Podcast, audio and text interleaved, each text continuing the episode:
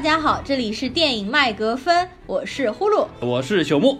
今天呢是我们的第五十期节目，正好也留给我们的一个重磅炸弹的片子，就是《复仇者联盟四：终局之战》。And Game，不知道大家都有没有去看过了？今天实际上已经是国内上映的第四天了。我觉得如果是漫威的粉丝的话，老里八早就去老。里八早第一天、第二天就看，而且呢，因为昨天实际上就是北美上映的第一天嘛，所以说呢，朋友圈里面在美国的小伙伴也开始刷屏了。就我现在打开朋友圈，还是大家都在刷屏，就美国那边在晒票根啊，然后我们这边也是啊，陆陆续续的。那我们两个实际上在首映当天就去看了，就第一天就去看了，是的，没错，因为主要也是为了怕被人家怕被剧剧透，对，但我们没有去看零点场那一场啊，呃体力不支，体力不支。而且原因很多了，这个票抢不到也是一回事对儿。IMAX 根本买不到，比如说像我之前说的和平影都的 IMAX，我说是上海比较不错的，但问题是它那个像山一样的屏幕，它在第一、第二排的位置都全部都抢掉了，犄角旮旯的位置都没有了。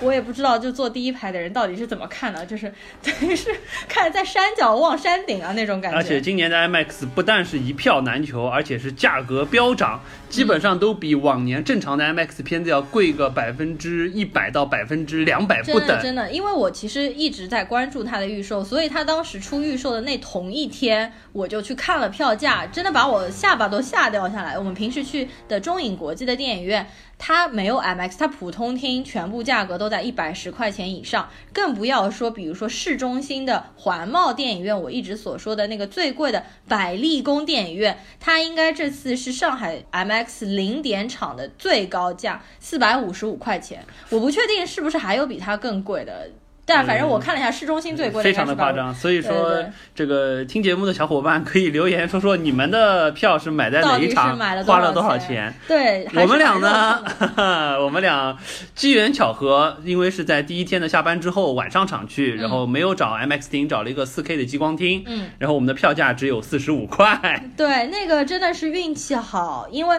我们去看的也是我们平时一直去看的中影国际，然后买的是一个普通厅，因为中影国际是没有 IMAX 的，附近也没有 IMAX 的电影院。然后呢，我是头一天买了，在它四十五块还不到，好像四十几四块几毛的时候就买了，买完之后立马涨价，立马就涨到一百十块钱以上了。非常夸张。真的是，我就还很庆幸，而且我们买的是非常好的中间的位置啊。后来好像说很多电影院是因为服务，费贵嘛私自，把服务费加上去，而不是说是实际报到票房收入当中的这个票价。对对对，所以呢，后来我看到有整顿，然后大家其实有把服务费往下调。我觉得，比如说像和平影都，它的那个厅卖到两百甚至三百，我还是。可以理解，因为这部电影毕竟是三个小时嘛，比普通的电影时长就要长那么多，那电影院排片量肯定要下降，它可以上涨，我是可以理解的。但是后来就出现很多黄牛锁票啊，中间黄金位置买到了一千块钱以上，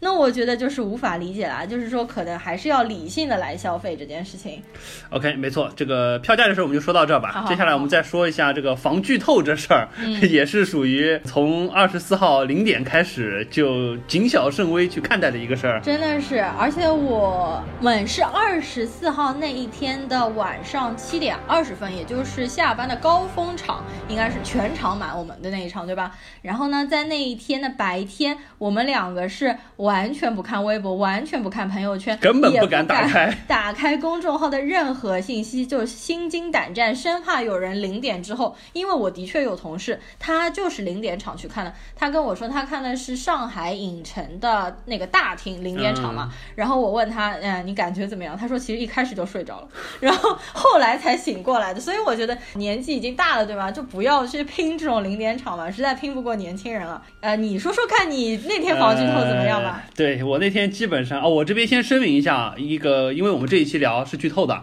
啊、呃，所以说呢，这个如果说真的有还没有看的小伙伴们，到此打住，请你把这个节目收藏了，等到你看完了之后回来再听。对对对接下来就不要听了。对对对对对 OK，接下来说一下我这个防剧透以及被微剧透的这么一个事儿。当天也是早上醒来了之后呢，朋友圈也不敢开，然后所有的公众媒体都不敢开，包括更不要说豆瓣这种东西的，点都不敢点。上班的这个八个小时就非常投入在工作当中，然后想着下班一定能顺顺利利的去在不剧透的情况下去看。结果我中午去吃饭的时候，居然在那个小餐馆收银台的地方贴了一张小纸条，上面用抖花花的字写着一行小字，说灭霸十五分钟就死了。我当时看了之后还说。不可能吧？这是恶作剧吧？我我晚上碰到呼噜了之后，我还把这个当做一个笑话和他分享了一下，说：“哎呀，真的有人无聊啊，拿这种东西来忽悠人。”结果我们看的时候，发现到了十五分钟左右的时候，灭霸真的死了。居然我还心惊胆战了一天，结果晚上居然被自己人给剧透了，真的。我是真没想到那是真的。对啊，那个收银机的地方真是太恶劣了，你以后不要去那家店。对，我气得我准备一个月不去那家店吃饭了，太过分了。OK OK，剧透就聊到这吧，反正也是一那天的一个意外的插曲啊。我就是想表达一下，我们真的就很紧张、很焦虑嘛。我从来没有在看一部电影之前有那么焦虑的感觉，因为我是。是个骨灰级的哈迷嘛，但是我现在回忆了一下，当年《哈利波特》第八部电影出来的时候，我都没有现在这么焦虑。哈利波特毕竟有书嘛，知道大概结局是怎么样，对不对？包括谁死谁活，应该不会改。对对对，我觉得也是。但是像比如说现在那个美剧《Game of Thrones》，它在放，我也没有焦虑啊，我也不担心，就是说后面龙妈他们。我觉得这这部片子可能是造造势造的比较厉害，实际上就莫名其妙新就，实际上去年《复联三》的时候，我们比北美还晚上映，当时那两个礼拜，对我们都没有说。好像一定要像这次的防的这么严格的感觉，是的。实际上这次反而就感觉特别特别。实际上我们有优势，我们比别人先上两天，但是还是有这种心理。这次可以感觉到全民皆兵，就明显比复联三的时候还要紧张，还要刺激感。就很多原来不看这个片子的人，实际上都开始知道啊，这个片子影响很大，而且要防剧透啊什么的。对，没错。然后你第一次看复联电影是什么时候？就是说进电影院看。我要说进电影院的话，那还真是复联一的时候，钢铁侠还有美队一、雷神一的时候，实际上我都没进电影院，我是复联一才进电影院的。复联一的话，应该是二零一二年。一二年，没错，一二年。我其实进电影院去看复联还挺早的。这么说的话，真的要推到十年之前了。当时还在读书，就比较穷嘛。然后我为了买一张那个钢铁侠的票，我跑到现在在上海已经停业整顿的沪北电影院，就比较远，你可能都没有去过，我就去过。一辈子去去过那么一次，因为真的比较老比较破。当时的票价我记得是二十多块钱，然后进去了之后才发现还买错票了，因为是中文配音，所以我看了一场中文配音的钢铁侠。当时看完的感觉是比较不错，但是并没有入坑，因为像钢铁侠之后面的二三以及雷神一二，其实我都没有再进电影院看。我再往后再进电影院，其实和你一样，也是到了复联一之后再进电影院，慢慢的开始看的。所以真正入坑的话，实际上也就是近五年左右才开始，并不是从十年之前就开始。所以说，漫威的确是很会打造它的 IP，短短也就这么五年的时间，就把你我彻底带入坑，而且入坑还是蛮。深的这个状态，对，就还蛮忠诚的嘛。实际上我也是。怎么说？近五年应该是路转粉吧。一开始的话，可能对复联也是感觉嗤之以鼻，因为当中的确有几部不是特别好看。但是自从我的男神 B C 他演了 Doctor Strange 之后，对吧？就真的不行了，就一步一步越来越喜欢。何止是你的一个男神，你所有的男神都已经加入漫威宇宙了。对的，这个事情真的很可怕。而且我最近非常喜欢蚁人，就 Paul Rudd。其实我们在之前的节目里面也说过，他老友记里面菲比的老公 Mike 嘛，我们很早以前就认识他。而且我后来越来越发现 Paul Rudd 是一个非常。非常有意思的人，所以说真的是复联这个坑进去了会越陷越深，真的很很奇妙。好，那么接下来呢，我们还是先来说一下这部电影的票房情况。那我们现在是在国内上映的第四天，在北美上映的第二天，国内的目前票房已经过二十亿人民币了，就很少有电影对冲击力非常大，它预售情况就非常非常厉害。那么网上预测的最终票房有望达到三十五亿人民币。那就是有五点几亿美金了。对，就是五点几亿美金，就单单说国内啊。那我们来对比一下《复联三》好了，《复联三》当时去年在国内上映的时候，票房是二十四亿人民币。那么对比今年网上预测，仅仅四天就已经破二十亿。对，你看，而且我们这个还是说。这个首周是只有一个工，只有一个休息日的。是的，没错。非常夸张，非常接下来五五一劳动节那个四天长假，所以我觉得这个三十五亿可能还偏保守。这个算上五一这个长假一过去，也许真的就非常厉害。但是我觉得复联四它的受众还是有限制啊，不会像扩展起来可能没那么快。对，不会像战狼这种上到老下到小。复联的话，总体我觉得应该集中在八零后、九零后。呃，就看这些入坑了的粉丝能带多少人一起去看了。好，那么我再说一下《复联三》当时的全球票房是十八亿美金，我记得应该是排在全球榜单的第四位，对不对？对，前面三个的话，老大是几乎不可撼动的《阿凡达》，当时是二十七亿，接近二十八亿了，非常夸张。然后之后呢，是我们都知道《泰坦尼克》二十一亿，然后再往下是重启了十多年，重新开启的《星战七》，当时是二十亿。所以说，复联三现在当时已经是十八亿了，我还觉得按复联四现在的这个趋势，超过星战，我觉得基本上是指日可待，超过泰坦尼克也是很有可能的。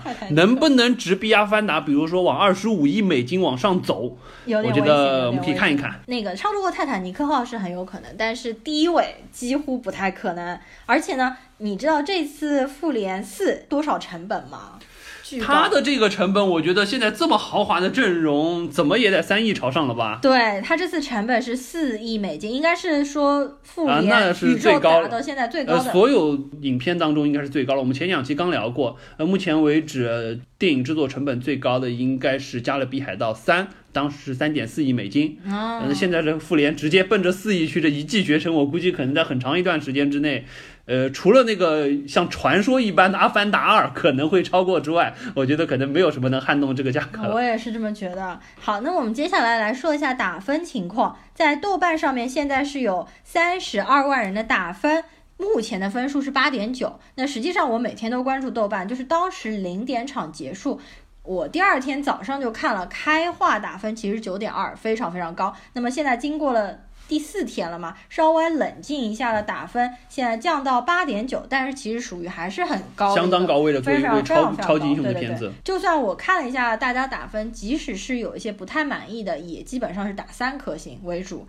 那么剩下还有一波呢，就是一把鼻涕一把眼泪。而且你想一想，八点九分，如果说有一个打三颗星的，需要有多少个五颗星才能挽回来，对不对？是的，是的，没错啊。我们来看一下 IMDB 的打分。IMDB 的话，因为北美刚刚开始两天，所以目前只有十三万人的打分啊，目前是九点二，就等于是刚开化嘛。对，九点二。那之后我估计慢慢的也会像豆瓣一样稍微降掉，降下来一点，可能是接近九分的这么样一个状态。那我们说一下那个 Metascore 影评人打分是有七十七分。算是不错了，一共是五十四个影评人打分，因为我们可以对比一下复联一二三，我都看了一下国外影评人打分，分别是六十八、六十六、六十九。那么这次复联四的话是七十七。总体来说，无论从影评人还是从观众的角度，都是非常买账的这部电影。好，那么基本信息交代到这边之后呢，我们接下来就来和大家一起回顾一下这部电影。我们会按照时间顺序，先来聊一下这部电影的剧情。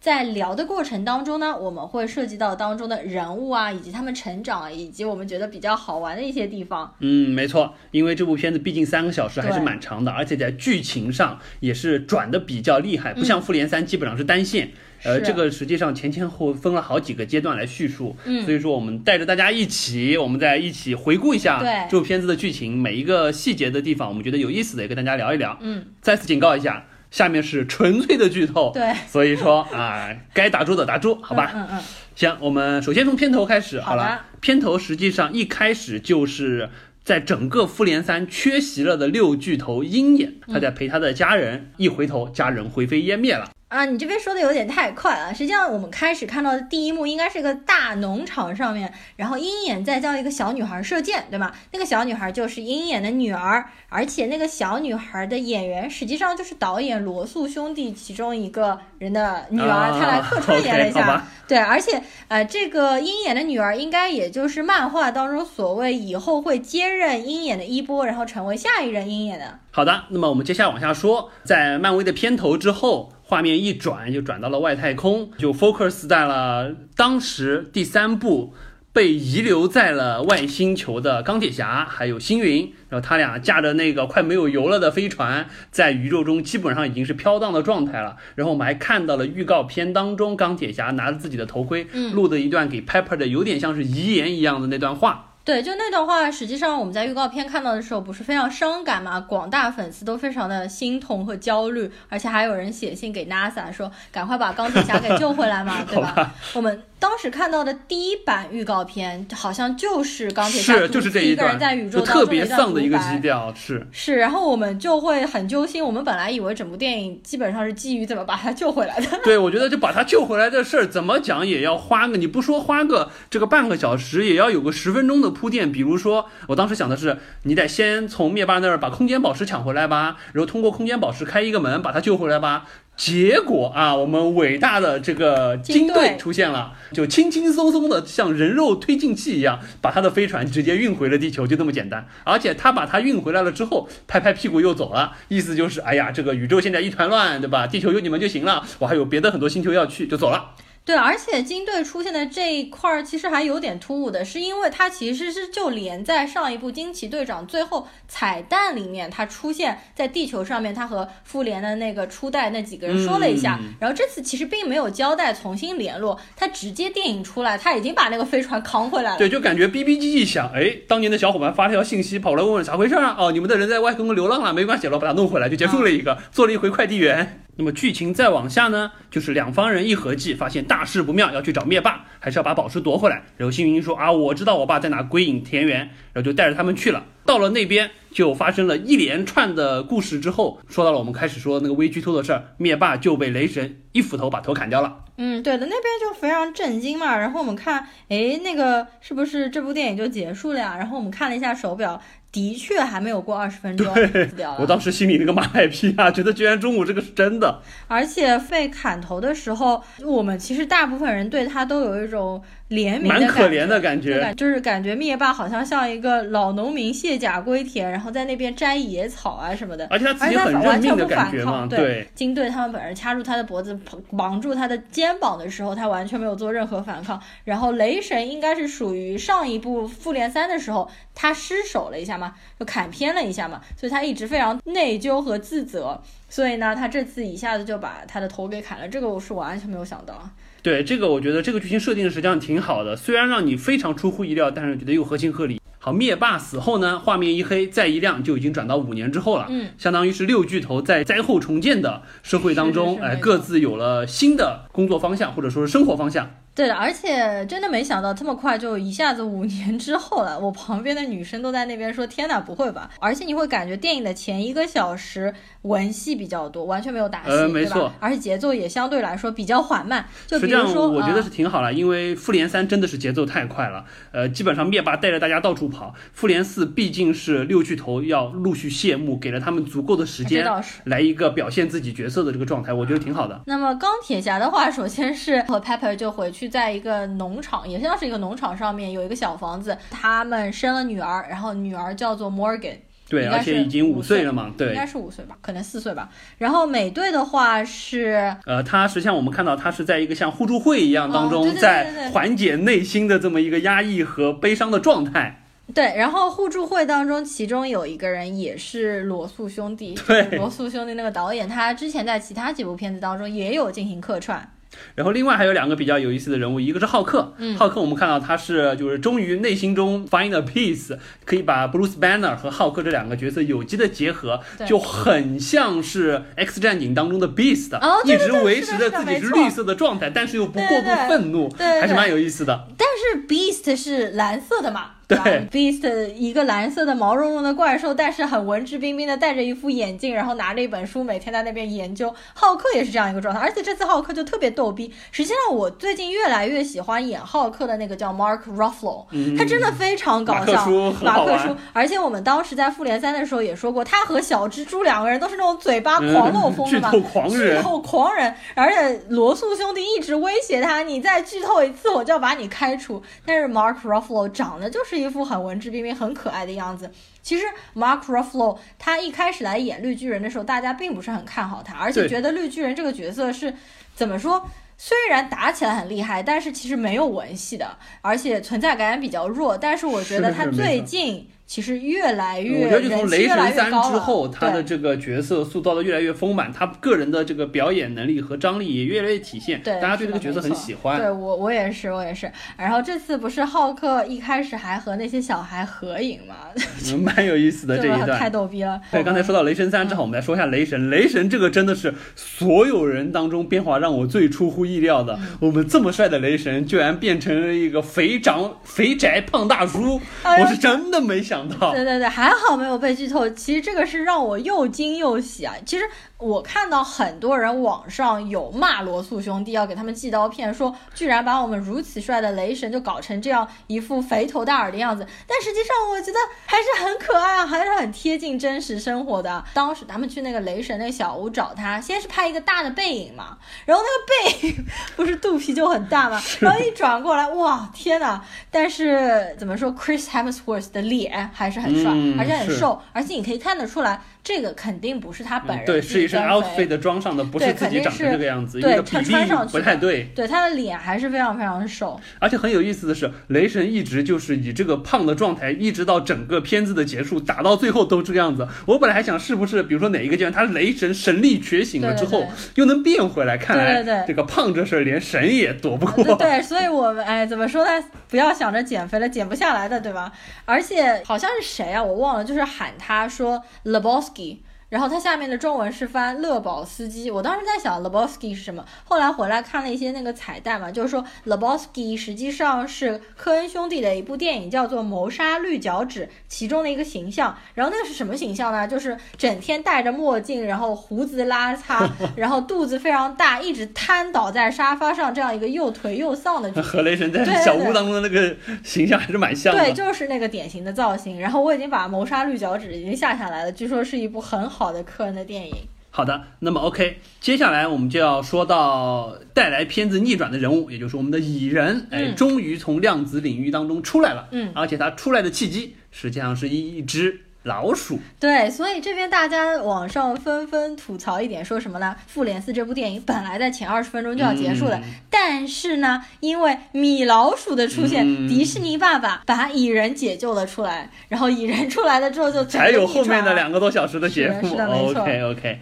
所以说蚁人出来了之后呢，确实也像我们之前聊的很多一样，就嗯感觉要逆转这事儿还是得通过量子领域，基本上属于我们说两个新的人物，一个蚁人，一个金队，一个负责打，嗯。一个负责提供这个技术实现的路线。嗯 OK，所以蚁人出来了之后呢，和他们一合计就发现，哎，好像量子空间这个事儿是可以操作的，嗯并且可以通过量子这个事儿。来把这个世界给逆转回来。嗯，当然他走的线路是和像 X 战警逆转未来是不一样的。对他采取了完全新的一套就更改时间线的这个故事，这我觉得我们之后可以展开聊一聊。好的我觉得这里是编剧做的非常怎么说非常到位的一件事儿，把我们之前能想到所有的方式，实际上都给回避掉了。告诉你，既不像逆转未来，也不像什么什么，没有那么简单。对对对，然后他就是担心我们后面吐槽说，哎呀，这个时间线有 bug 呀，各种各样问题，但他其实还是有一点 bug。有一点有一点但是已经非常好了但是他提前把那些所有我们可以想到平行世界或时空穿越的那些电影全部报一遍，对先自黑完毕。嗯他说，想想怎么再黑我们呢？对吧？我们都自黑完毕了。就像蚁人说什么回到未来里面的剧情都是错误的吗？是没错，OK。那么既然他们想到了说，哎，要通过量子领域这个事儿，但是现在这个技术呢，因为不是很科学，或者说是不是很完善，蚁人自己实际上他只会穿，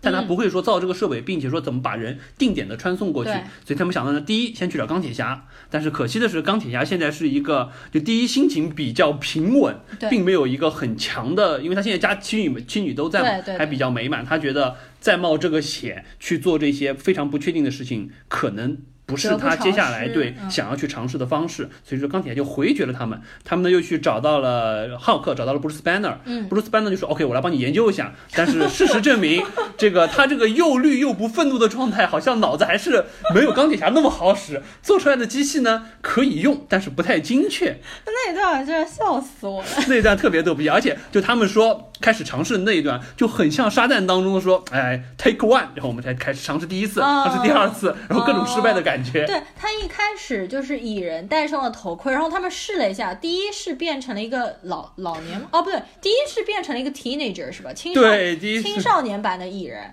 然后又变成了一个婴儿版的蚁人，先变成了一个老头，然后后来变成了一个小孩，连话都不会说。对，换成了一个 baby，然后才变回了蚁人。然后蚁人说谁尿湿了我的裤子？实际上这段有一点什么，让我想到了哈利波特。就是《哈利波特》第五部小说不是叫凤凰社嘛？然后他们闯进了凤凰社，进入了神秘事务司，其中有一个装置也是不小心扣到了一个人头上，然后那个人的头就变成了 baby 的样子，然后身体就是正常人的样子然后他们就在那边奔跑，然后 baby 就在那边哭，而且这个里面不是蚁人，也是头上套了一个头让我马上想到哈利波特那一段。呃，呼噜同学果然是资深哈迷啊，任何场景都能多少联系到哈利波特当中类似的场景。好，我们接着往后顺剧情。那么浩克呢，折腾了半天，好像还是不太好使，最终我们的钢铁侠还是醒悟过来了。嗯，醒悟的原因就是他看到了自己心爱的徒弟小蜘蛛的那个镜照片，然后他在自己家里又尝试了一下，就模拟了一下，相当于是量子领域穿越的事儿，觉得还是可行的，然后觉得还是要来，嗯然后他就带着他新设计的整套设备，包括还把美队的盾牌又重新弄了一个啊带过来了。然后接下来就基本上进入到了一个让我们比较心潮澎湃的一个环节，对，没错，就是。怎么样他们回到各个时间线。嗯他们想的很简单，我们直接去杀死灭霸是不行的，那怎么办呢？我们回到过去的时间线，把宝石拿回来。嗯实际上他们最终没有完成这个事儿，就是因为灭霸把宝石都毁掉了。对你不可能重新来一遍。那我们去以前把宝石借过来。打一个响指，把人都救回来，再把宝石还回去，这样子呢，原来的时间线也不会变，我们的世界也可以恢复原状。所以这个设计我觉得还不错。嗯，那么怎么样回到过去呢？他们就开始分头去找哪一个宝石，在哪一个时间点，我们去把它借过来比较合适。他们合计了一下，基本上六颗宝石，他们分成了四队。也就是说，其中有三颗宝石当时是在同一个时间可以拿到的，另外三颗宝石分别对应着我们之前就十年过程当中每一个剧情当中的一个特定的时间点，去把宝石拿回来。对，这边他们是分成了五个小队，是吧？呃，他们实际上本身是四个小队，就是一加一加一加三，一共六颗宝石，四条线去拿。嗯当然最终我们说最后那个加三的出了一点意外，就变成了又变成了二加一，又分成了两个小队，所以说一共相当于是有五条线去拿回了六颗宝石。对，我已经听不懂你在说什么了，所以我们慢慢的来哎我们按捋一下，顺序过吧，OK 我们来慢慢的捋一下，分别是哪些人去拿回了什么宝石。我们先从简单的开始说吧。OK，呃，第一条线我们说一个比较简单的，就是雷神的那一条线。雷神是和 Raccoon 对，和火箭对和火箭浣熊一起回去，回到了当时阿斯加德的时候，拿回来的是现实宝石。嗯，呃，在这一段剧情当中呢，我觉得比较有意思的是，第一个让我们惊讶的就是，居然娜塔莉波特曼回来演了。对，那个地方好震惊，因为好像娜塔莉波特曼她是不想再演了他明确当时演完了之后说不会再演，因为这一类片子不是她想要演的。对对对，没想到这次他们还是真的把她请回来，呃但是漫威但是 面子还是大他没有出现任何，比如说正面场景或者是有顺对话的场景，基本上都是背面啊、就感觉单独拍了一个可能就十十秒钟都不到的一个镜头对对对，但是能说动他拍这么一个，说明迪士尼爸爸的面子还是大。对，很震惊。他们应该回到的是《雷神》第二部里面的那个阿斯加德场景。没。错，而且那一段哈，我们当时还看到了 Loki，我们觉得哎，哦说死都不能再死的 Loki 啊，原来还能以这种方式回到过去继续出现。而且那一段拍的特别搞笑，就是 Loki 在那个里面，他其实躺在一个椅子上面，然后手上在玩那个玩那个魔方，对，玩对对对，玩那个魔方，然后我们就看到一个胖胖的身影，穿的偷偷的跑了过去就。披着那个红色的袈裟，然后从他的那边跑过去，很胖的身躯，然后披着那个很破的布在那边在那边。然后呢，雷神那一块儿其实总的来说，我觉得设计的还是挺好的，因为他碰到了他的母亲嘛。对，因为实际上回到过去的这个时间线，我们说六巨头当中的三巨头，就是雷神、美队和钢铁侠，实际上都有一个自己内心的救赎也好，或者说是一个缺憾的弥补也好。嗯雷神这边主要就是碰到了他妈，因为他知道他妈会死，对但是实际上对话了之后，他意识到他妈知道自己的命运，嗯但是他是坦然接受的对，并不是说当年他没有救到他妈，是他完成了自己这么内心的一个救赎。对然后当然通过 Raccoon 这边的帮忙，也是很顺利的去拿到了现实宝石，相当于这条线还是比较顺利的。两个人既把内心的东西弥补了，也完成了任务，拿回了现实宝石，回到了我们的时间线。是的，反正那一次他见到他母亲之后，应该是把他内心的一个缺憾做了很大的弥补。然后呢，阮克文就是火箭啊，这次在里面又被人家叫了各种各样的名字。没一开始的话这个梗我觉得玩不完了。是一开始的时候被 Iron Man 一回来说，如果你不说话的话，我以为你是个毛绒玩具。然后到了阿斯加德的时候，又被一大人堆追，说 Catch that rabbit，就是抓住那只兔兔子。好的，那么这条线说完了，我们再下来说一个单线的。呃，这条线相当于是我们觉得最揪心的一条线，也就是说是黑寡妇和鹰眼哦去了沃米尔星，哦然后通过献祭的方式拿到灵魂宝石。这段基本上是和复联三当中就是那个红骷髅引导着灭霸去献祭了卡莫拉一模一样的，是只是说这一块儿献祭谁都想要说牺牲自己来成就对方，纠结了很久，而且还打斗了一番，这段确实蛮揪心的。那段打斗的真的是让人完全无法猜透到底是黑寡妇还是对呃因为我记得他们当中好多个反转。对，就就一次都觉得好像他应该要把自己牺牲了，结果发现实际上没有那么容易。而且因为整个片子之前，实际上我们我在看之前，我和呼噜也在聊嘛，我当时说，呃，这个六巨头当中可能会死掉两个，其中。就是三巨头之外，这个副三巨头，我当时选的是，我觉得可能鹰眼会死，因为我觉得他作为副队长，而且实际上他这个角色，尤其是一片头出现了，就说家庭美满了之后，他要回去要拯救他的家庭，很有可能最终他会死。没想到最终这里死掉的是黑寡妇。对，我觉得没有任何人会猜到黑寡妇在这边会死，因为我们都知道黑寡妇马上就拍单人个体英雄电影了，所以我当然以为是鹰眼死啊。呃而且鹰眼那个时候他其实已经有一个非常霹雳的姿势，就已经跳到山崖下面，是已经飞在空中了。而黑寡妇居然一把把他抓回来，然后两个人在空中进行了三百六十度的翻滚，居然黑寡妇死掉了一个。那块是挺惊讶，但回过头来仔细一想，我觉得也合情合理。我觉得可能有这几个原因啊。第一，在打斗的过程中，黑寡妇说了一句：“他现在除了复仇，别无其他。”那么实际上这就埋下了一个梗。第二，对于整个这两个角色来说，我相信绝大多数人对黑寡妇的感情更深，所以说把她牺牲掉，让鹰眼来扮演那个悲怆的拿着灵魂宝石的角色，可能更能戳我们内心。所以说，黑寡妇之后要拍个人英雄电影，肯定是拍前传嘛，而且前传当中应该就会拍到那个 Mission Budapest，就是布达佩斯任务，这个你有注意到吗？嗯，不清楚。真的没有吗？因为这次台词里面，就是这次他不是和鹰眼两个人一起开那个宇宙飞船，说他们第一次进宇宙嘛。然后开的过程当中，黑寡妇就对鹰眼说：“It's more exciting than Budapest。这个台词我是没剧到了，但是他们几个没上过太空的人进太空那一段是蛮有意思对的。对对对对，但是他们好像上了太空之后，也并没有呕吐啊、晕眩啊这样子的。但是实际上想想，确实啊，这个我们感觉复联已经是满宇宙在打的一件事儿，但是确实复联当中还有这么几个元老是一直在地球上没有到太空当中去的，然后就很神奇。可是你想想，其实鹰眼和黑寡妇是没有就是没有什么超能力，正常的地球人，对吧？这这就打的比较厉害的地球人。呃我们再说第三条线好了，第三条线呢，我们说的就是还是说一条单线好了，就是当时战争机器和星云哦去拿力量宝石，哦呃，那个场景实际上就是我们在银护一开头看到的，对，而且我们从第三视角看到了一个非常逗逼的星爵，对不对？在完全没有 BGM 的情况下，一个人在那边尬舞，那段实在是太搞笑了。那个 我们一开始刚刚看这个场景，觉得哎呀这首音乐好好听啊，然后呢突然之间他把音乐一掐，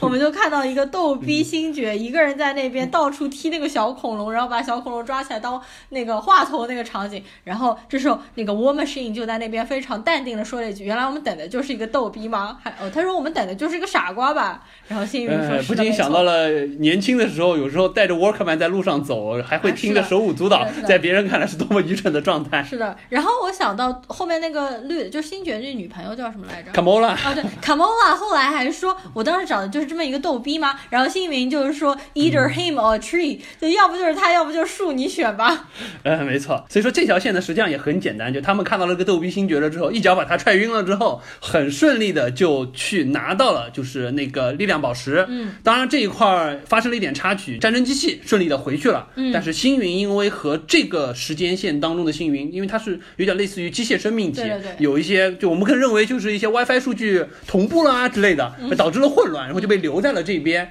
之后呢，还引出了一系列的事儿，还导致了把灭霸灭霸也召回到了我们的现实时间线。对，就是这条线埋下了一个巨大的隐患。对。呃，再往下呢，我们就开始说另外的三颗宝石。另外的三颗宝石，当时他们是选择了复仇者联盟一当时的那个时间线，那个纽约，因为那个时候刚好的三颗宝石都存在于那个时候，他们觉得可以哎一举多得。而且因为这边说一下，在穿越这个事儿之前，蚁人实际上就说了，现在皮姆粒子一共只有六罐了。我们每个人只能一个来回，所以说呢，要好好的用，珍惜的用。这也是为什么大家非常谨慎的去选择，选择好的时间点去把宝石拿回来。那么在这个时间线当中，我觉得比较有意思的，第一，我们又看到了复联一当中的一些经典场面啊，特别的感动。包括还有就是这个现在不怎么愤怒的绿巨人，看到了当年非常愤怒的绿巨人在砸车，然后他们还在嘲笑他说：“你要不要去砸一个啊？”然后他就非常温柔的砸了一下。然后回到那条线里面回去的应该是钢铁侠和美队，还有钢铁侠、美队，还有绿巨人，对，然后这条线当中，实际上最顺利的是绿巨人，他直接去找了古一法师。这边真没有想到，我本来以为他是不是要去找 Doctor Strange，因为我很喜欢 BC 啊，我一直期待就是 Doctor Strange 什么时候出现，然后他。居然找了古一法师，不过我看到古一法师的时候，其实也是也挺惊讶的，因为也是正传当中已经死掉了的人。而且古一法师当时看到了就是 Doctor Banner 之后，马上就说你早来了五年，对他还在那边做手术呢。这这话说的就感觉很可怕，就是感觉这些洞悉了了然于心，所以说玩时间宝石的法师真的不得了，就很吓人啊，就是。这里确实也是，就的确让我们失望的，就是我们以为一直会，因为基本上都是回到我们之前看过的那个片段，嗯，就是比如说应该回到奇异博士当中的某一个场景啊，但实际上在这里的话，它是回到了一个我们不知道的，就是说原来复联一的时候，这个古一法师就已经在纽约那边观战了，对，相当于是一个大佬在旁边坐山观虎斗的状态。对对对，我其实本来以为他见到了古一法师那边可能要出来一些炫目的特效，比如说城市折叠啊，或者是穿越啊。但是都没有，他居然和古一法师两个人就在阳台上聊了一会儿，对，聊了一会儿，聊了一会儿，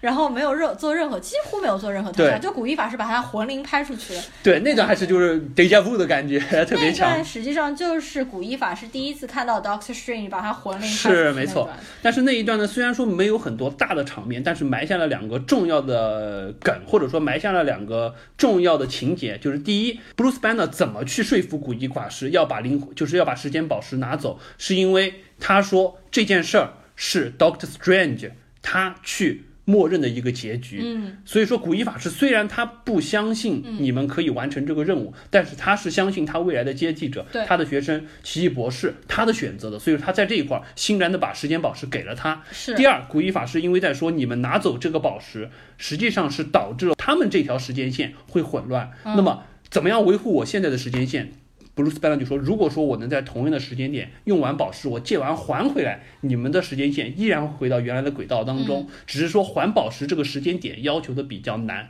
这是比较困难的一点，但是不是不可能完成的。所以说这一块也是相当于是两个这个高智商的人稍微交流了一下。”怎么样保持时间线稳定的事儿，所以说这块这个时间线拿宝石主要是交代了这两点，包括也就说到了 Doctor Strange 看到的一千六百多万种当中的结局呢之一，实际上也是古一法师认可的，最终能取得胜利的一种结局。这块我觉得这条线主要是拍了这两个用场。好，那后来他其实没有仔细拍这宝石还回来的过程，对吧？对，因为美队就去了一下就回来了，对对对，但实际。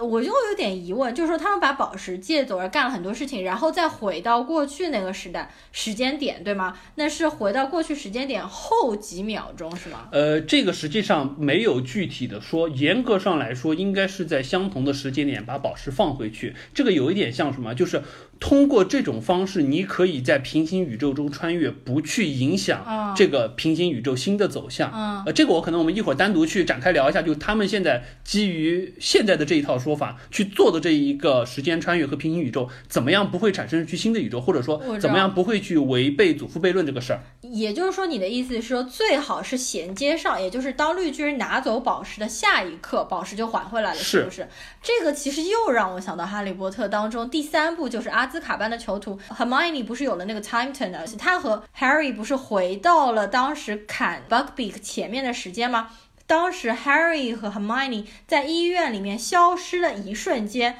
后面的 Harry 和 Hermione 又回来了，就等于正好补上，对吧？对对是这样一个对闭，环。呃，有点类似，但不完全一样。因为哦比如说像阿斯卡班里面还有就是，呃，他在这一边看到了对面的那个未来的哈利波特啊在啊施展对对 Expecto Patronus 对对那一段，实际上就相当于同一个时间线当中啊有两个 Harry 存在，并且相互产生了影响，啊而且这有一个就是对对对对对先有鸡先有蛋，到底是谁先啊开启了这个时间线的啊感觉对对，对这个就比较复杂。对呃，这一块儿实际上我们一会儿再说吧，因为这个时间线的事儿是一个单独可能会展开聊的事儿。难搞，我们一会儿再说。OK，继续在下面一条。好的，，那么这条时间线当中，这个布鲁斯班纳非常顺利的完成了任务。那么接下来呢，就是美队和钢铁侠各自去拿另外的一颗宝石。美队呢是被分配去拿那颗镶嵌在洛基权杖上的心灵宝石，也就是后来幻视头上那一颗。嗯，他这边呢倒是比较顺利，而且还出现了一个我们之前看到的场面，就是我们一直说美队黑化，美队黑化，在电梯当中说 还有 Hydra 那一段，实际上呢是一个从未来来的人，相当于是知道了你们的密语，我悄悄的通过这句话套了你们手里的这个宝石，而且很顺利的他把这个心灵宝石交给了蚁人，让他带回去了。对，所以说这条线相对比较顺利，而且也让我们看到了名场面的再现，很开心。啊、对，名场面。对，然后接下来一个就是比较不顺利的，是钢铁侠，他是要去拿宇宙魔方，但是因为一些各种原因，导致宇宙魔方被洛基偷偷的拿走了。嗯而且我们知道这条线当中的洛基实际上是跑掉了的，对对。所以我不确定说以后洛基是不是还会出现因。为我看到了说洛基要拍个人的剧集嘛，不是要在那个 Disney Plus，就是我们说迪士尼也是开一个流媒体平台叫 Disney Plus，然后那个流媒体平台上面应该有洛基的个人剧集，还有鹰眼的个人剧集。所以我觉得洛基很有可能那条线就从相当于是这一个宇宙当中逃跑了洛基开始说，而不是说在我们就是现在的主宇宙当中死了的洛基那条线走对。对，是的。所以我觉得这个还是蛮有意思的。嗯然后呢，因为这边出了点岔子，导致空间宝石没有拿到，所以说迫使美队和钢铁侠又说，那我们只能啊再穿一次。而且呢，他们还想了一想，因为。皮姆粒子不够用了，穿过去就回不来了，怎么办？那我们要穿到一个既能拿到空间宝石，又能再偷到一点皮姆粒子的时候，所以呢，就他们就回到了大概是一九七零年的时候，对。也就是说钢铁侠的爸爸还活着，而且美队呢还能看到他的老情人的那个时代，当时回去的时候，Tony 钢铁侠他就回到了呃，相当于是他们的一个军军队的研究室，军队研究室里面，然后就遇到了他爹，然后当时他爹就非常年轻，而且当时的小时候的钢铁侠还没有出生，还没有出生，即将要出生。在怀孕的时候，对，然后他反正是和他父亲，也就是进行了一番对话，然后他知道他父亲其实一直深深的爱着他，等等的，然后就释怀了这样对，一段相当于是三巨头当中他这一段的救赎情节和他父亲这么一个相互释怀，而且因为之前也有片段，就父亲一直在说，当时有一段留一段 VCR 嘛，说他这一辈子最大的成就实际上就是 Tony Stark。嗯，所以说这一块还是我觉得设计的蛮好的啦，呃，而且看完了之后还是蛮感动的那一段，因为钢铁侠当时他也是就是说已经有女儿了嘛，他也能体会为人父的这种状态，和父亲有了这么一个深入的交流。对，然后美队呢那一块儿就基本上第一，他是隔窗偷偷的看了他的老情人卡特特工，同时呢他还干了一件什么事儿，就是又是之前埋的一个梗还回来了，就是我们说 Tony Stark 他老爸。和蚁人的当时那个发明皮姆粒子的那个博士，当时一直闹掰了。皮姆粒子一直说 你偷了我四罐皮姆粒子，对不对？你明明就是觊觎我的成果。实际上这段我们不知道，实际上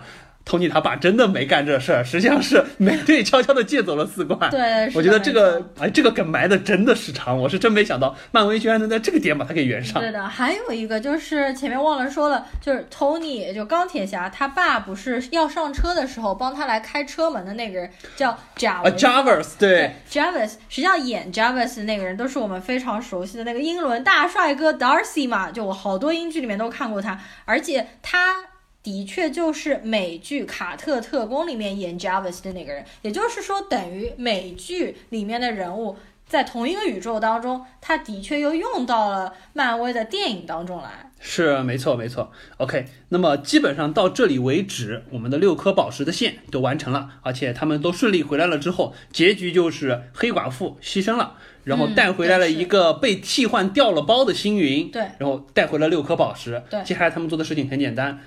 首先，钢铁侠造了一个这个手套，我觉得这也挺厉害的。你想想，当年灭霸还要找到那么牛逼的矮人，去通过这个星球的力量造一颗神奇的手套，钢铁侠轻轻松松就造了一个出来。哎，你说为什么一定要造手套，不能造一个脚套、头套？我觉得吧，大家就是被灭霸洗脑了。就本来六颗宝石在一块，你怎么用它都行。对啊。谁说一定要镶到手套上打个响指来？而且为什么非得要打响指？我也是搞不懂。就灭霸打响指算了，就剩下所有人这个就是 IP 的塑造，对吧？你要说今天出一个手套，明天。出一个脚镣，后天出一个项链，这就不好了，对不对？我们就是要坚定的用手套这个办法来操纵宝石，就感觉打响指多帅啊！灭霸就一直想要打响指，他们不给他打响指，真是好搞笑。OK，然后他们把宝石全部都镶嵌在了钢铁侠造的那个手套上了之后呢，就是由布鲁斯班纳来打这个响指，因为他说我最强壮，而且这个打响指释放出巨大的能量和伽马射线很很有关。我觉得呢，反正我就是为这个而生的。嗯，然后基本上他就是冥想着让。所有的人都能回来，而且这里实际上我们可以看到，呃，对于这个无限宝石的设定，我是这么认为的，就是它可以做两件事儿。第一件事儿就是完成一个你心想事成的事儿，啊。第二个事情就是可能去 undo 一件之前由无限宝石做过的事情，就比如说灭霸想的是让整个宇宙中一半的生灵都消失，嗯，那么实际上他做的就是撤销了这件事，undo 了这件事情，嗯，但是他是不可能说去。过多的去改变整个现实，就比如说洛基是活不回来的，洛基是因为在这个手套拿到之前就被灭霸杀死了，包括说黑寡妇是回不来的，黑寡妇是因为去献祭灵魂宝石而死掉的，嗯，实际上布鲁斯班纳也说了，他当时打这个响指的时候，他很想让黑寡妇回来，但实际上最终做到的就是说是 undo 了当时复联三当中灭霸干的那件事儿，嗯。平均的抹杀了宇宙一半的生灵，所以说这块基本上是他们就完成了这个任务，总算是把这一个点推到了高潮。大家发现好像，当然那个时候我们还不知道是不是已经完成了，只是感觉世界变了，因为鹰眼看出去发现整个世界又回到了一个充满生机的状态，而不是那种灾后的状态。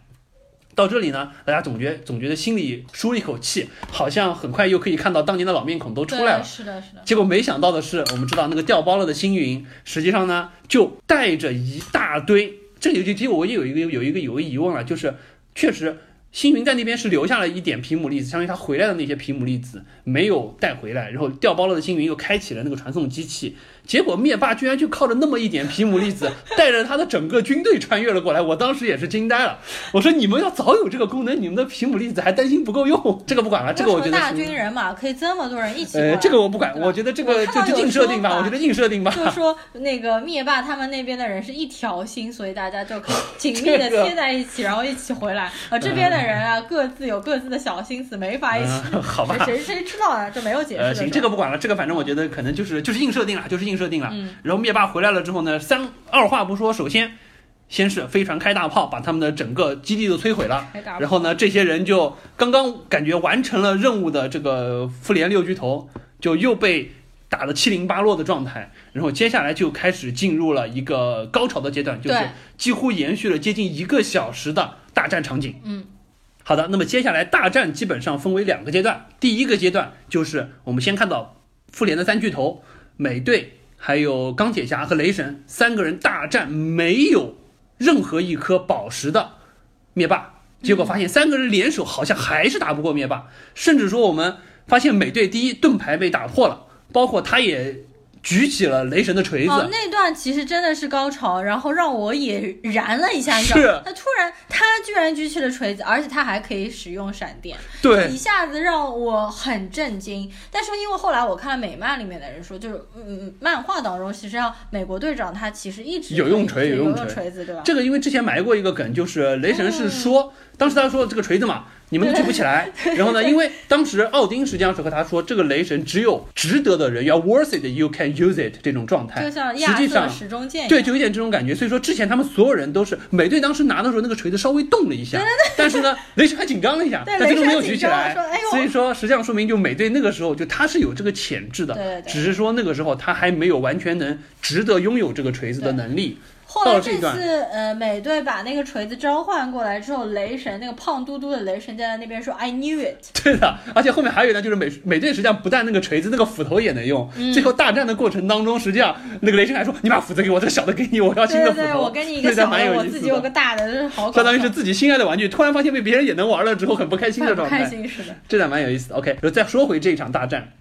基本上这里我们就看到了再次展现了灭霸的战斗力。嗯，即使没有宝石，还是可以大战三巨头而不落于下风，非常非常的强。然后在另一面呢，我们知道。Bruce Banner 基本上属于打完一个响指了之后，这个被这个力量弄得半身不遂的状态。然后鹰眼是戴着那个手套在疲于奔命，啊因为当时飞船上下来了很多那种像是野兽一样的那种怪兽在追着他。三里面他们去瓦坎达打的啊，对的，没错没错。所以说，鹰眼因为本身战斗力不是特别强，他就一直带着那个在跑，包括还碰到了叛变了的星云。嗯然后这里实际上是卡莫拉出现了之后，和星云进行了一个新的和解。啊实际上是他把星云杀掉了啦，他把这个现实世界的星云杀掉了，因为他觉得，anyway，他相当相当于是他通过那个。被他们掳走了的我们正规时间线的星云，意识到了自己实际上并不是愿意和灭霸在一伙，相当于是在这块他提早觉醒了，在还没有就是这个时间线当中的卡莫拉，在还没有遇到星爵，还没有和复联当中的人接触之前，通过了这个未来时代的星云，提前做了一个内心的转变，这是一块儿。等会儿那个坏的星云是卡莫拉杀掉的吗？呃，是的，是卡莫拉杀掉的，不是现在的星云杀掉的吗？是卡莫拉杀掉的。卡莫拉是怎么杀掉他的？用枪就直接用枪把他攻掉了。哦，我都不记得了。呃，我应该记得是这样子啦。这个如果我说错了的话，听众朋友们评论里纠正我一下因为我记得当时这个就是蛮震撼的啦，觉得卡莫拉居然亲手杀死了和自己一起成长的星云。哦 OK 好，那么说完这一段呢，实际上接下来就到了我们再说回到灭霸和三巨头大战。灭霸后来因为三巨头合力越来越强，灭霸感觉有一点不支。然后呢，灭霸就一挥手，把他的小伙伴，不管是当时的那四巨头，就是什么乌乌木猴啊这些，全都叫了出来。然后还有当时他去进攻瓦坎达的那个，就像灭霸军团叫出来了。本来这个时候感觉好像已经岌岌可危了，然后这个时候非常震撼的场面出现，就是全世界在开门，法师在开门，带来了大批从灰飞灰烟灭的响指当中救回来的那一波人。第一幕好像是开了一个门，然后出现三个人，然后浓烟散去，一看是我看到他们、黑豹他们来了嘛。然后这个时候我们就知道，实际上一开始 Bruce Banner 打的那个响指是真的有成功了。然后这个时候我就很激动啊，因为我看到开门了，我就想 Doctor Strange 肯定要出来了。结果他戏份这么少，他就出来了一点点，他主要就是负责在开门，然后他自己没带着法师军团在开门，他就没怎么在打，然后他们一个个人在后面画那个大饼、葱油饼。然后这次那个感觉 Doctor Strange 就是特效也比较少，他好像就干两件事情，第一个是开门，第二件事情就是他们有洪水过来的时候，他就在堵住了那个洪水对吧？是但没有和乌木猴啊有打那呃种，没有没有像上一部眼花缭乱那些特效。对这一场，实际上在整个就是开门了之后，相当于又像当年瓦坎达那一场大战的过程当中，嗯嗯嗯我觉得有几个点是比较出彩的。嗯，呃我觉得第一个就是有一个真正的复联的场面，就是啊女性英雄的那个集结的场面。啊。实际上，这个场面在那个里面也有，是在复联第三部后面打斗的时候，不是也有吗？就黑寡妇说 “She's not alone”，然后就一帮女性，对，那是是那是局部。没有那么多，对对对巨多。这次相当于是把所有的，包括像金队、像雷神里面的女武神、黄蜂女，还有像卡莫拉和星云，甚至连那个瓦坎达的那个小小的公主那个苏瑞，就是智商很高的那个，都放在那个场对对景当中对对。，但是这边就是很令人难过的是黑寡妇不在里面。对，这里特别可惜哎，但是我觉得这也是特定的设定啊。嗯，我觉得这是一个比较好的所以场面这。说不定以后会拍女版的，比如说复仇者联盟啊之类对的。对啊，就是当时那个场面真的像 Ocean Eight，那个就是真正的复联了，对吧？没错没错没错。呃，除了这个场面之外呢，还有一个就是小蜘蛛这边的场面，实际上也是蛮好看的，嗯因为相当于是他们为了。把那个宝石送到，就是相当于是那个传送车那边去，把就是说宝石还回到通过量子宇宙还回到时间线当中，在不断的接力这个过程，小蜘蛛实际上当中是接力跑的最长的一段，啊而且它是就用了那个六个爪子伸出来的那个战甲，确实，但那段打的还挺好看的，设计也动作蛮巧妙的。那个爪子就每个爪子对抗一个是吗？是的，那个蛮厉害的。就掀走那样子。然后呢，还有一个场景印象比较深，嗯就是红女巫和灭霸打的那段，对，那是真的可以看出这么多人当中，红女巫的战斗力是真的强，一个人单挑灭霸，把灭霸打得喘不过气。后来灭霸实际上是不得已采用了围魏救赵的方式，就是火炮万箭齐发，逼着你这边必须防御自身，才解除了自己的危机。对对对，然后红女巫那个时候还说，就是你杀死我心爱的人啊，等等，好像是这么话。然后那个灭霸就说，I don't even know you，就是我认都不认识你，你干什么？你因为这个时间线的灭霸根本不认识这个人是谁啊。哎，我突然想到，那那个时间线的灭霸就到这个现实生活中，所以那条线已经不存在灭霸了。对，这就是很有意思。我们一会儿会说，这个时间线改变了之后，那个世界实际上没有灭霸。对啊，不就世界和？所以说，这个我们一会儿再说吧。就时间线这个事儿，就我觉得还是挺乱的吧。好，然后接下来还有呃，接下来呢就是金队出场了。哦，对。就我们刚刚说到，这个灭霸实际上让自己的飞船万箭齐发了之后，这边马上就陷入了一片焦灼，各自都在想着怎么样。疲于奔命的活下来，不要被大炮打中。然后这个时候，我们终于看到我们的金队出现了。对，而且出现了之后，基本上就属于那段特别像什么《三体》当中的水滴。那金队就是一个水滴，来回穿梭，三下五除二就把那个飞船像纸糊的一样打得七零八落，特别厉害。而且然后金队和灭霸也开始打，这段也看得到。金队基本上是不说碾压灭霸，但是至少打灭霸是处在上风的。在没有宝石的情况之下，灭霸目前看来是打不过金队的。最后他实际上是非常巧妙，我觉得这也是设计很好。灭霸当时把手套拿到了，金队在和他抢，他打不过金队的时候，他一手把手套当中的力量宝石拿了下来，借用了力量宝石的力量，才把金队打飞掉。所以我觉得这块设计也是蛮不错的。那金队身上也是有宝石吗？是金队没有宝石，是是。金队就是属于他这个克里人的血液苏醒了之后，能力就是这么强，就相当于超人级别的。他不是也是受到了哪一个宝石的能力呃，金队这里要说的话，那实际上就是他当时觉醒的过程当中有吸收了一部分空间宝石的能力。就整个这六颗宝石的进程，实际上可以看到空间宝石是出现最多，就宇宙魔方，实际上在好多个线当中都有，比如说。美队一当中那个红骷髅，实际上就是因为想去触碰空间宝石，然后被送到了博尔秒星，一直在那边飘荡了当引路人。然后包括整个复联当中，像洛基那一段就一直在说宇宙魔方的事儿，一直在争空间宝石。包括说像克里人，就是这个金队觉醒的过程当中，当时他们克里星人实际上也是借用了宇宙魔方当中的能力，他不是研究那个飞船嘛？对对对。实际上是借用了一些宇宙魔方的能力。后来那个飞船爆炸了之后，相当于是一部分能力被金队吸收掉了。哦。所以说基本上。空间宝石应该是六颗宝石当中戏份最多的。嗯，如果是最少的话，那可能就是灵魂宝石，就出现了两次，献祭了两个人，那很惨。哦，你搞得好清楚啊！因为这六颗宝石，我当时专门去研究了一下，我觉得还是蛮有意思的。理科生嘛，喜欢研究这个东西啊，就背景设定很有意思。OK，然后金队的话，可以说一下这次的造型非常的惊艳吗？啊，白色短发特别帅，金色短发嘛，就特别好看。我觉得比我们其实上一次。呃，聊惊奇队长的时候，其实吐槽的还蛮多的嘛。但是这次的造型真的是非常的惊艳，我觉得他短发修饰他的脸型真的很。上次那个真的是得罪了造型师了，中间还留出来一撮像墨西哥一样的头发在那飘着。对对对对对。什么鬼？这次真的是他们没有给他戴那个奇怪的帽子，他直接短发，这多帅啊！就希望他以后保持短发的造型。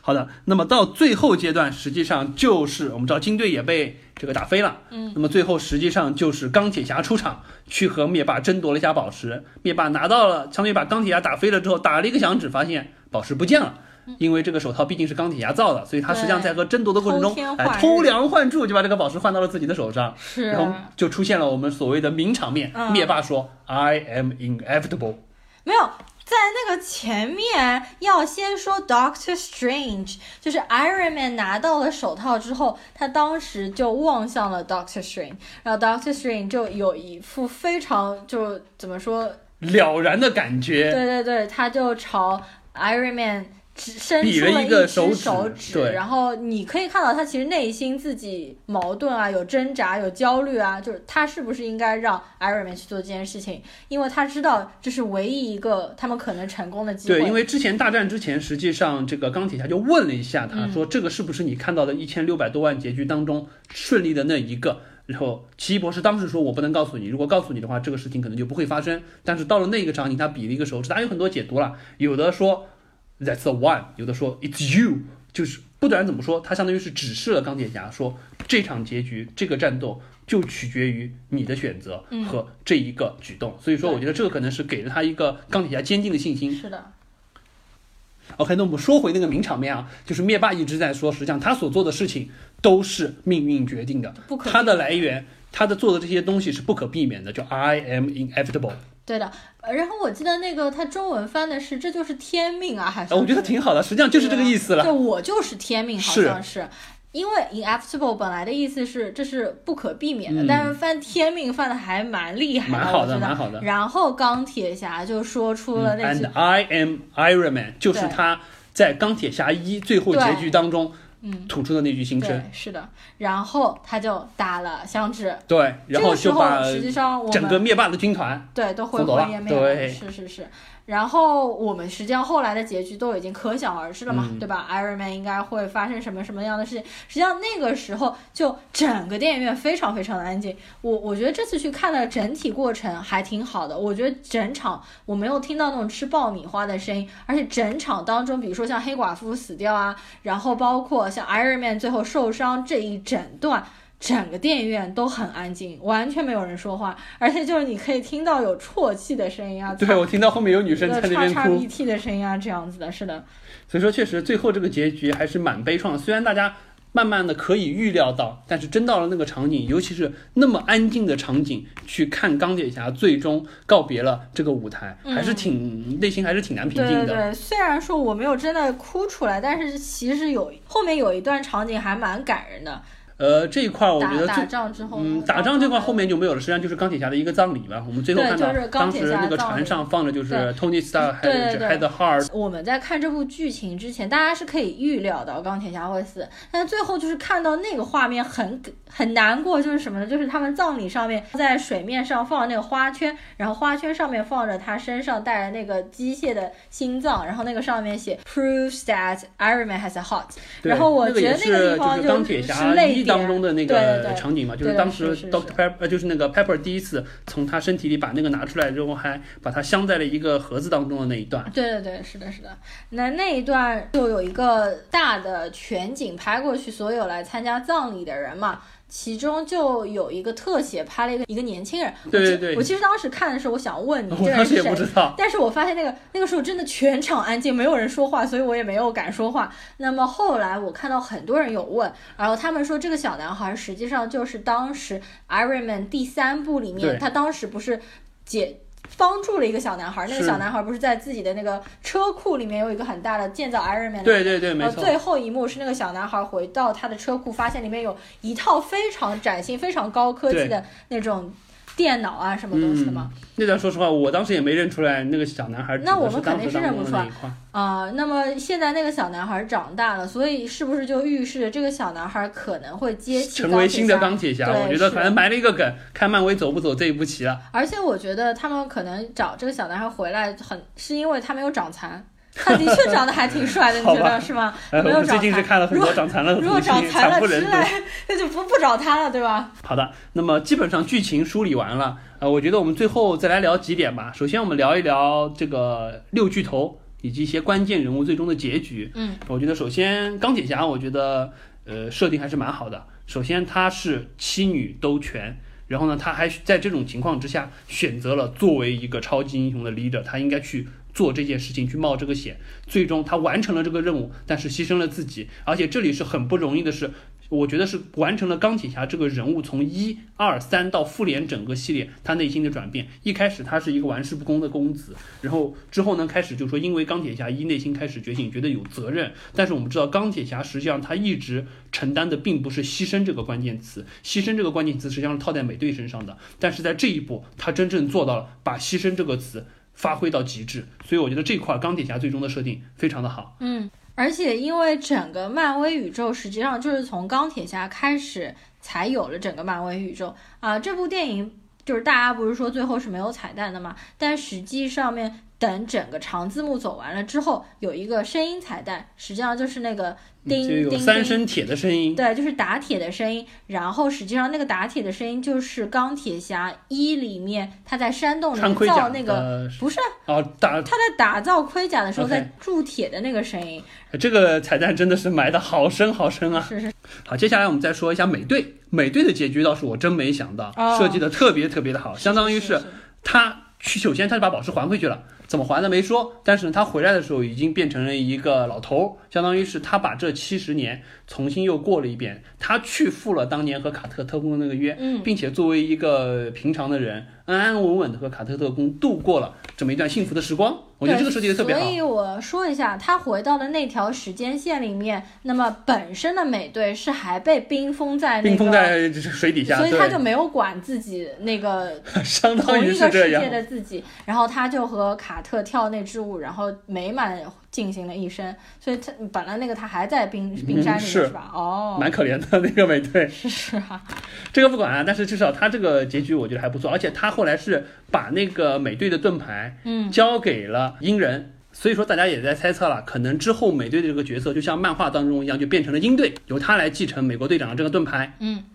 呃，然后我们再说三巨头的最后一个雷神。雷神实际上我们看到，第一，呃，我觉得雷神这个形象到最后居然还是这么胖胖的，我是挺没想到的。然后呢，他在这里实际上和女武神有了一个交流，相当于是他放下了内心当中之前一直纠结的，就是他不应该去成为，或者说他不应该去做那些他觉得应该做的，而应该去做那些他想去做的事情。嗯所以他实际上是把这个王位的重任交给了这个女武神，他认为你是一个领袖，你是值得领导他们的，而我终于可以卸下这个担子去做一些想做的事情了，比如说先去环游世界减个肥啊之类的。嗯，但是什么减个肥，他根本就不想减肥。我觉得他现在可能就处于那种就是 follow my heart 那种、呃目前来看，他实际上应该，我觉得是他之后就直接加入这个银护三了。对啊，肯定是，而且他现在的形象就非常符合逗逼形象啊！就 你看是不是？就是他一身胡子拉碴，然后感觉一个夹脚拖，一个 T 恤，他就直接可以加入复联，和他们一起去宇宙里面捡垃圾。感觉星爵再也不用羡慕他的身材了，是 终于觉得好像你也有比我胖的。那么接下来呢，我们看一下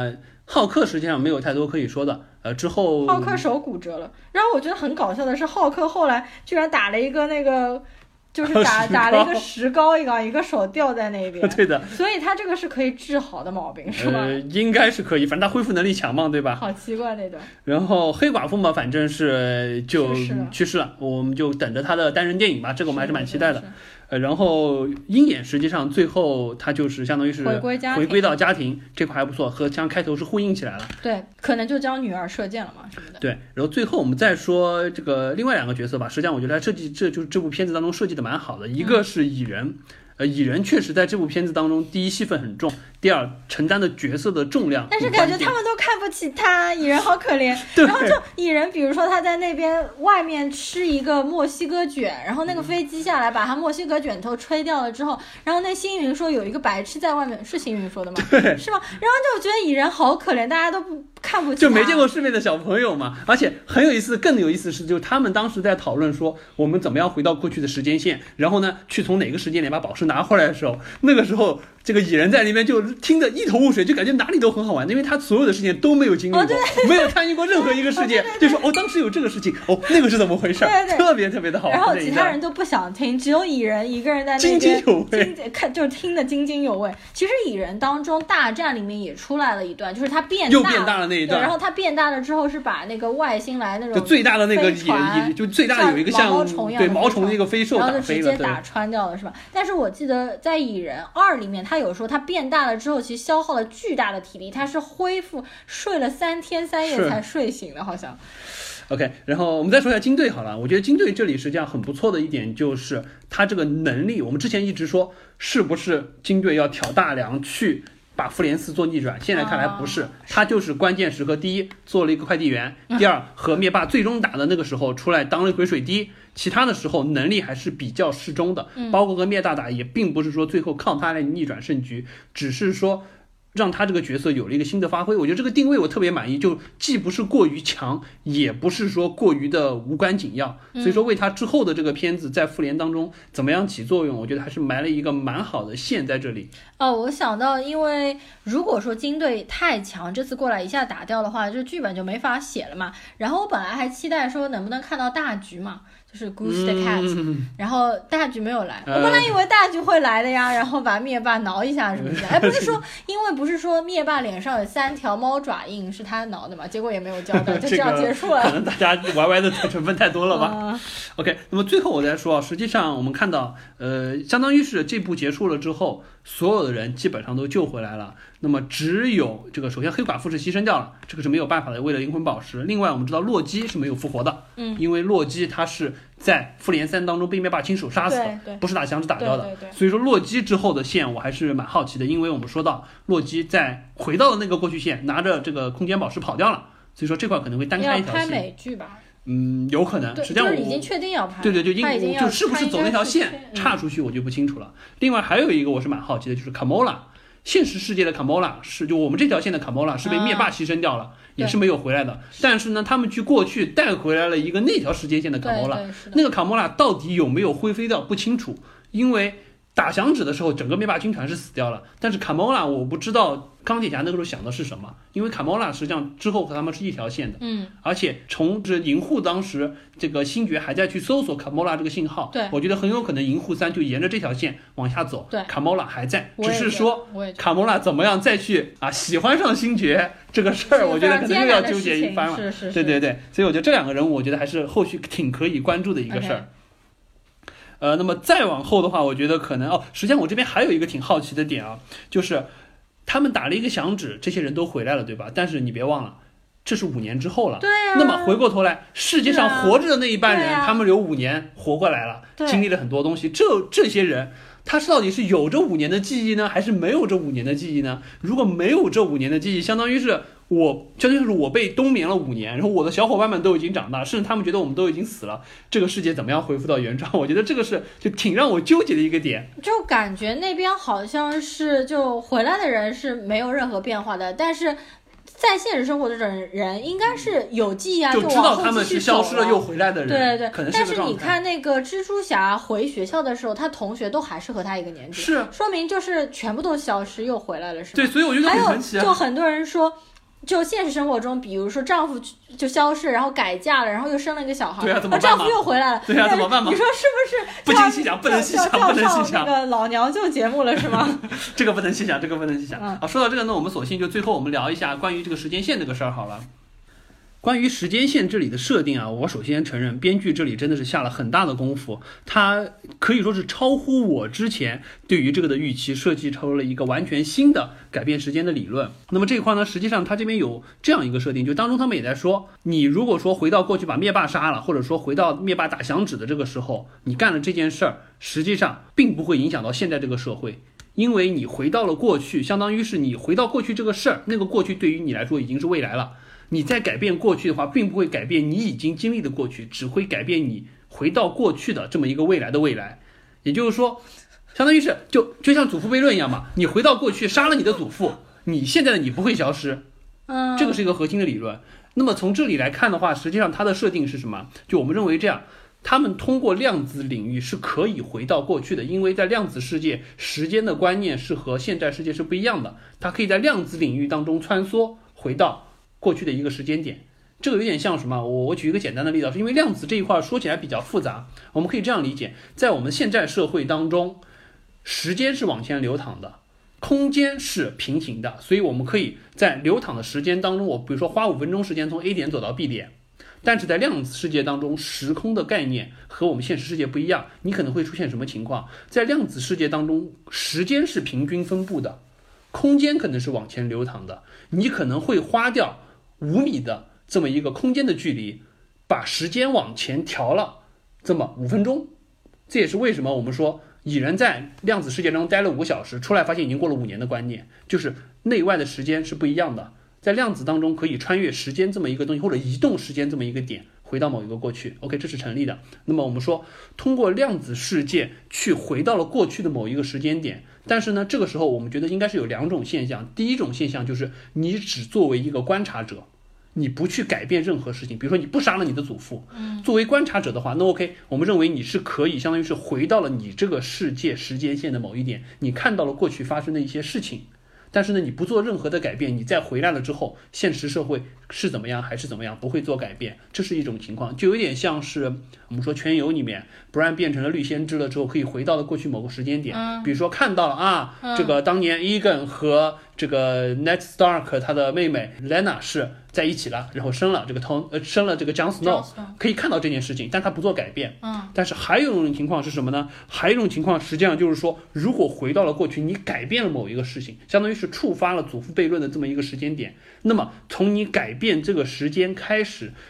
那个世界就产生了一个新的平行宇宙，分了出去，相当于是开了一个新的副本的这种感觉。这也是为什么他们在就是当时去借时间宝石的时候，就是布鲁斯班纳一定要强调说，我们会严格的把这个宝石还回到我们借走的那个时间点，这样才不会说因为拿走宝石改变了这个时间这个事儿，产生新的宇宙，让你们原来的世界变成另一个新的宇宙。我觉得可能是这两种情况，就回到过去，你看是可以的，不要动，你一旦动了就变成新的东西，除非你原封不动的把你所有动的东西回到原样。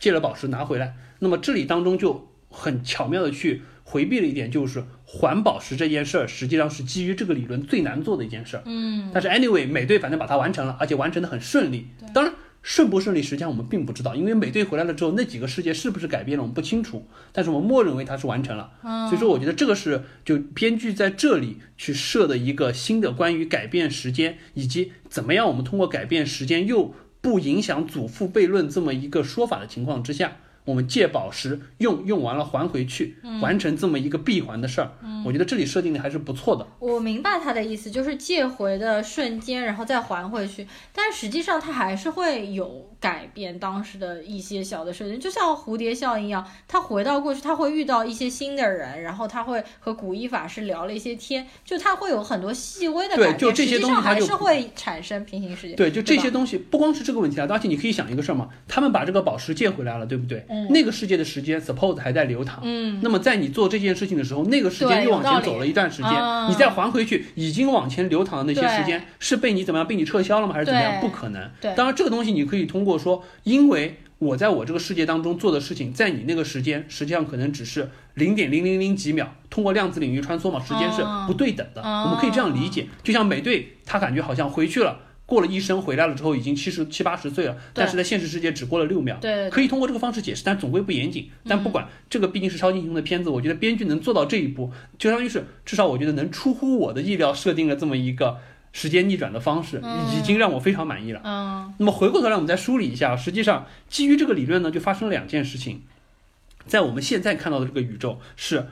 呃，首先宝石被灭霸摧毁了，然后呢，灭霸呢又被杀掉了，这是前二十分钟的事情。嗯，然后这些所有的这个复联的人通过去借宝石，然后用宝石把这些人又全部都复活回来了。然后呢，这个时候从他们借宝石的那个时间，我们认为是比如说二号宇宙。那个灭霸跟过来了，他们又把这个灭霸给杀掉了，并且把那把所有灭霸的军团都杀掉了。嗯然后呢，相当于是我们这个一号宇宙世界和平了，而且所有人都回来了，嗯而且这个在这个宇宙当中杀掉了两个灭霸。嗯然后在二号宇宙当中，相当于是灭霸很早的就哎，在实际上在没有拿到任何一颗宝石，没有和复联任何人接触之前，就来到了一号宇宙，对然后不小心被杀掉了。对的，所以说二号宇宙道理上来说就应该无比的和平，对因为没有灭霸这个势力了。对啊，但是是不是会产生新的东西就不好说了。嗯所以说，我觉得这块就是，呃，基本上大概的情况，两个宇宙看到的情况是这个样子。当然，最终这个故事线怎么变，实际上我们不清楚。所以说，是不是还会在二号宇宙产生一些新的东西，不一定。